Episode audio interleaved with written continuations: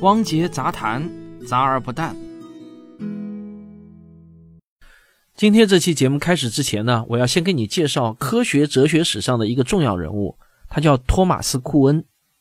大约六十多年前，美国人库恩呢就提出了一个重要的科学哲学概念，可以简称为范式和科学革命。库恩发现。科学与其他学问，比如说文学、艺术、宗教、哲学、道德、法律、政治等等，有一个很大的不同。科学啊，也可以说是非常特殊的，那就是全世界做科研的人，他们都用数学语言来做桥梁，他们采用同样的一套标准来做研究或者判定理论的好坏，而且这套标准随着时间的推移，越是接近现代，也就越趋同。那这就是所谓的科学研究范式。库恩还发现啊，科学的发现并不是一种平滑的线性发展模式，而是会像走台阶一样，隔一个阶段上一个台阶。这种情况就被库恩叫做范式转换。后来啊，他写书的时候就用了一个更加有冲击力的词，就是科学革命。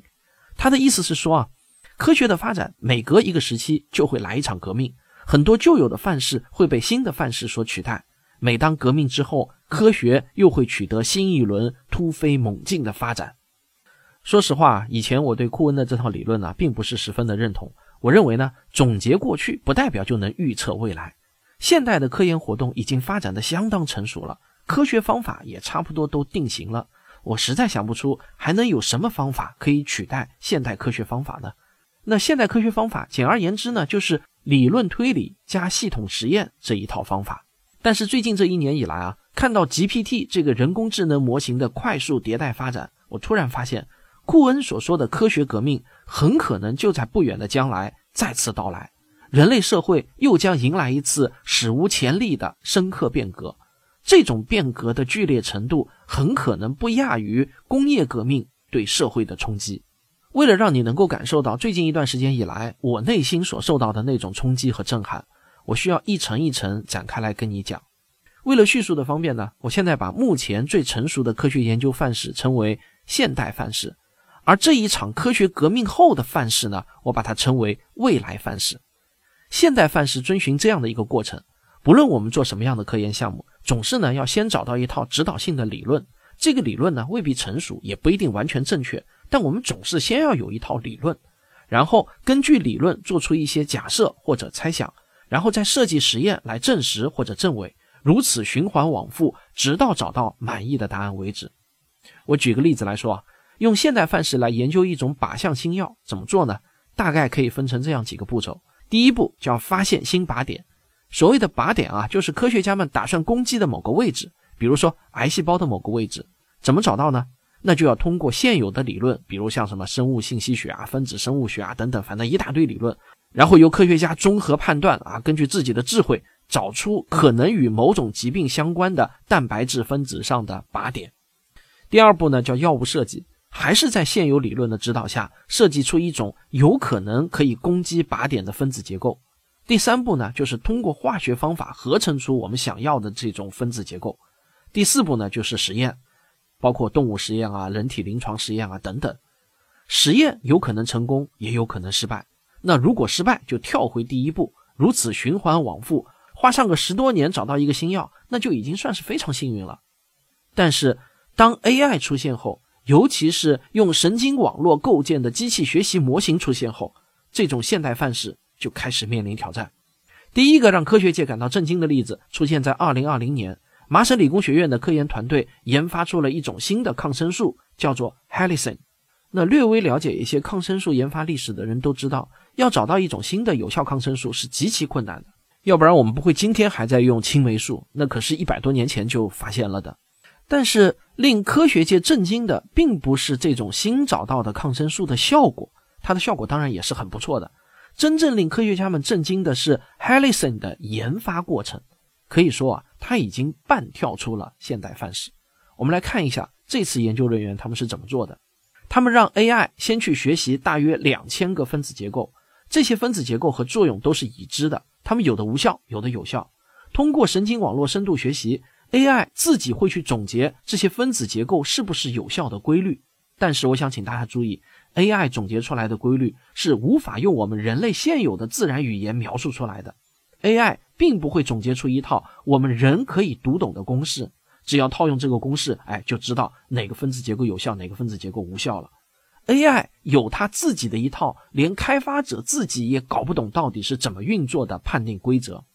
对于人类来说，AI 呢就像是一个黑盒，我们只是知道给它一个输入值，它就能返回一个输出值。至于这个过程是怎样的，对不起，我们人类的语言啊，真的无法描述清楚。有了这个 AI 之后，研究者呢就把另外六万一千个已知的可能会有效的分子结构一个一个的输进去，让 AI 给这些分子结构按照有效性、副作用等等综合评价打分最后得分最高的那个分子就是 Helison。研究者们再用 Helison 做动物实验和人体临床实验，发现啊这个效果果然非常的好。于是呢，一款新的抗生素就这样被研发出来了。你发现没？这是一种不同于现代范式的研究方法。假如按照现代范式，那我们只能老老实实的通过做实验去测试这六万一千种分子结构，就好像屠呦呦当年寻找有效的抗疟药物一样。这需要花费的时间和金钱成本都是极其巨大的。好了，听完了这个例子啊，我不知道你有一些什么样的感想，但我受到的震撼呢是巨大的。它让我突然意识到，AI 可以发现人不能理解的规律。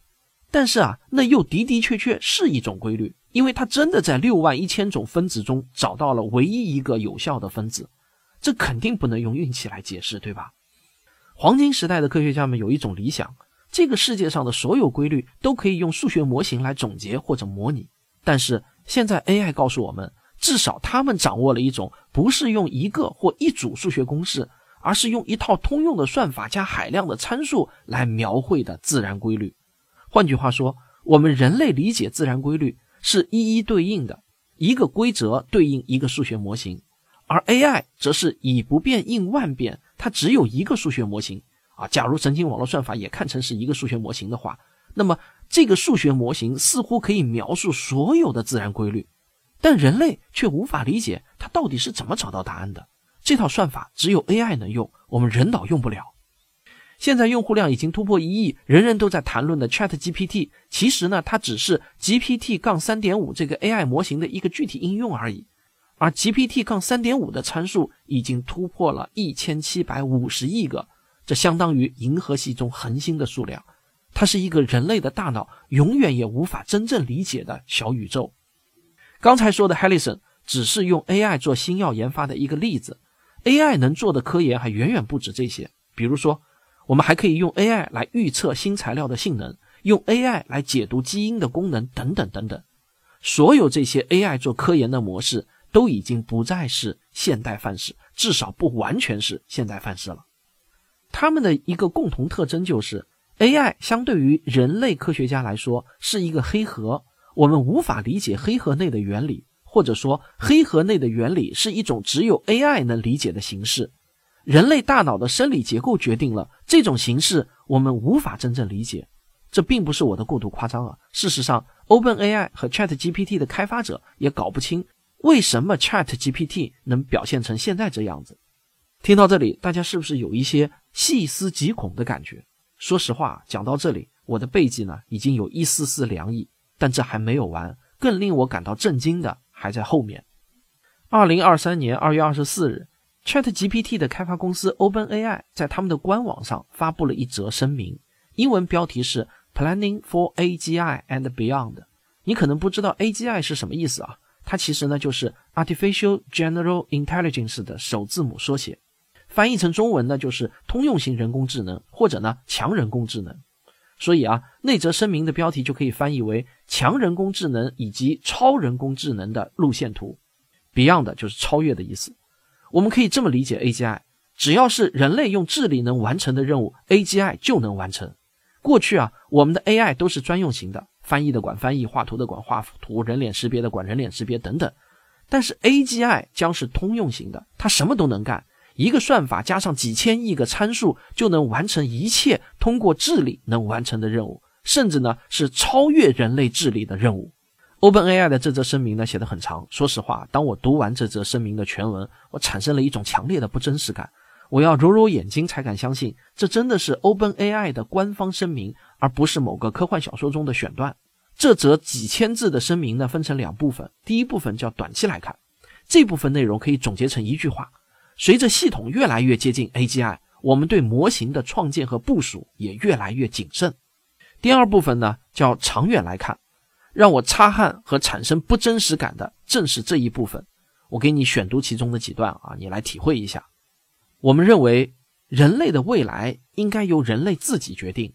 与公众分享有关 AI 进步的信息至关重要。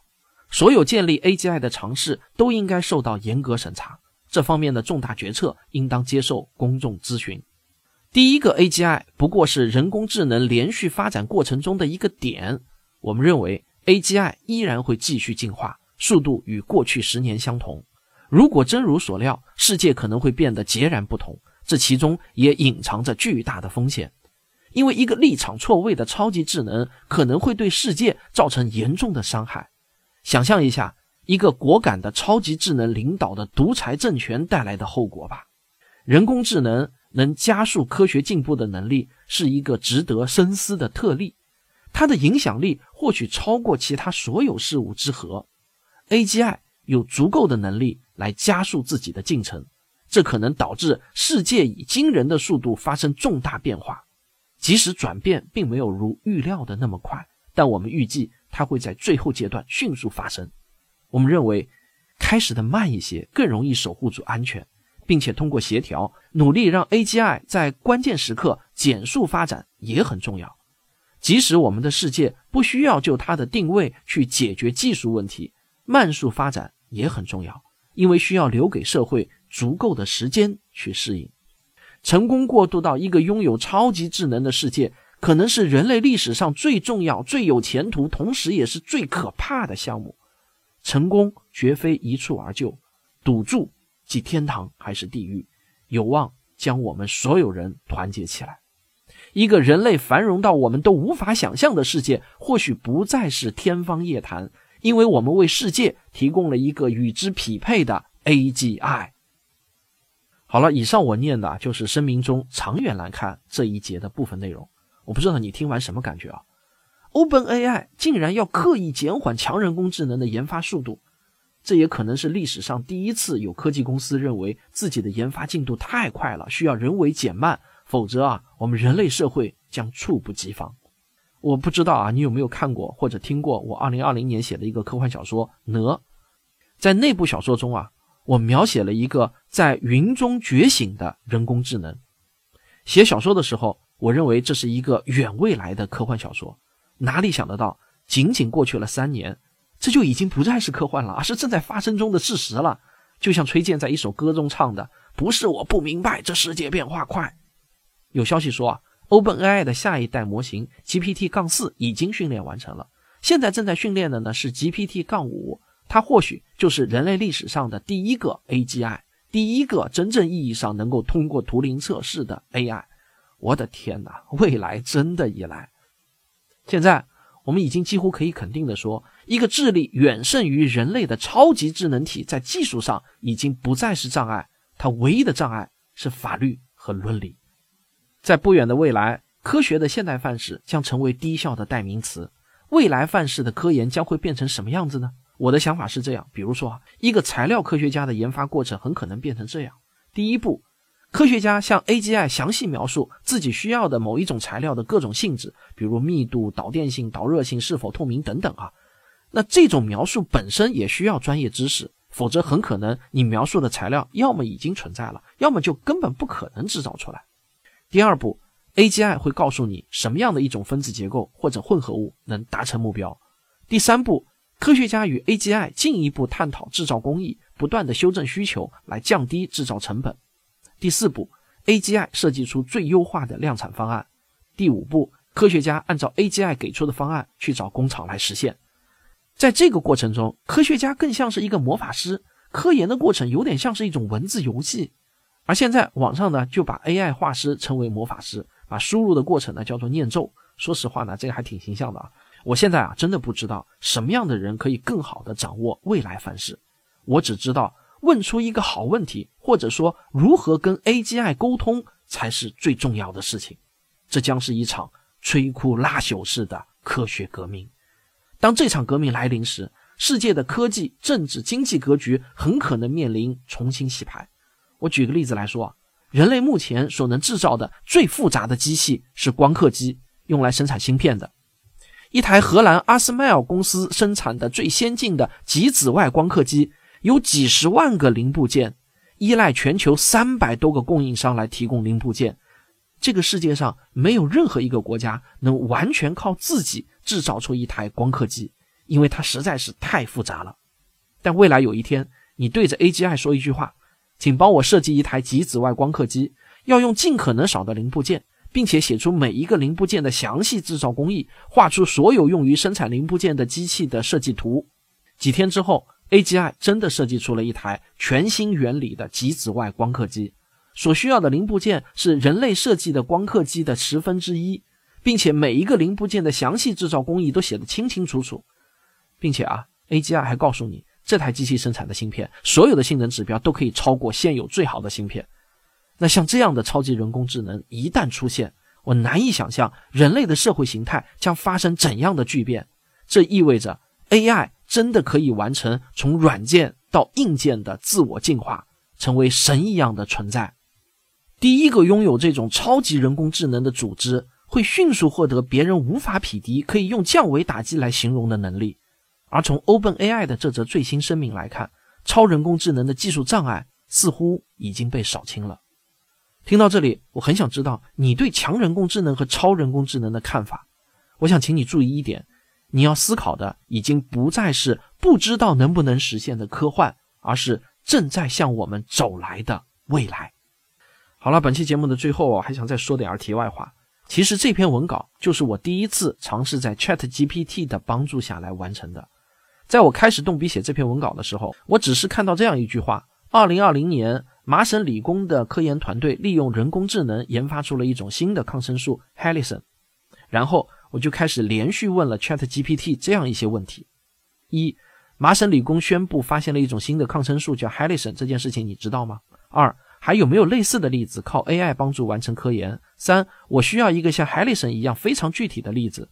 四，你刚才说研究人员可以利用机器学习算法来分析大规模的基因数据，以识别与特定疾病相关的基因突变和表达模式。这种方法在癌症研究等领域有重要的应用。那这个有具体的案例吗？五，现代新药研发一般有哪些步骤？六，OpenAI 自己怎么看待 AI 的未来？七，AGI 何时会出现？八，你知道 OpenAI 的 AGI 计划吗？九，请帮我全文翻译 Planning for AGI and Beyond 这篇文章。十，荷兰阿斯麦尔的极紫外光刻机有多少个零部件？依赖多少个供应商？好，上面这十个问题啊，并不是我问的全部，我只是选取了其中最重要的几个。我基本上呢，用中英文双语都问了一遍。很有意思的是啊，这些问题的中英文回答，有些甚至是截然相反的。比如某一种抗癌新药，中文版说这是通过 AI 做出来的，但英文版说不是。而 Chat GPT 目前一本正经胡说八道的本事呢是非常强悍的，大家一定要注意啊，尤其是他在用中文回答的时候。总之，现在啊，我还不能相信他给出的任何一个答案，只能看成是一个参考和线索。真正要写进文章中，那还得通过传统方法去核实。但即便这样，它依然大大提高了我的写作效率。今天这篇五千字左右的文章，我差不多呢只用了一个晚上的时间就完成了。而在过去，同样的选题，我大概需要一天一夜的时间才能完成。Chat GPT 带给我的惊喜和震撼已经是足够大。好了，这就是本期的汪界杂谈，我们下期再聊。科学声音，我们结尾再说一个广告吧。呃，四月三十号在浙江绍兴将举办第六届理性的力量演讲会。这次演讲会我们的主题呢就叫预见未来。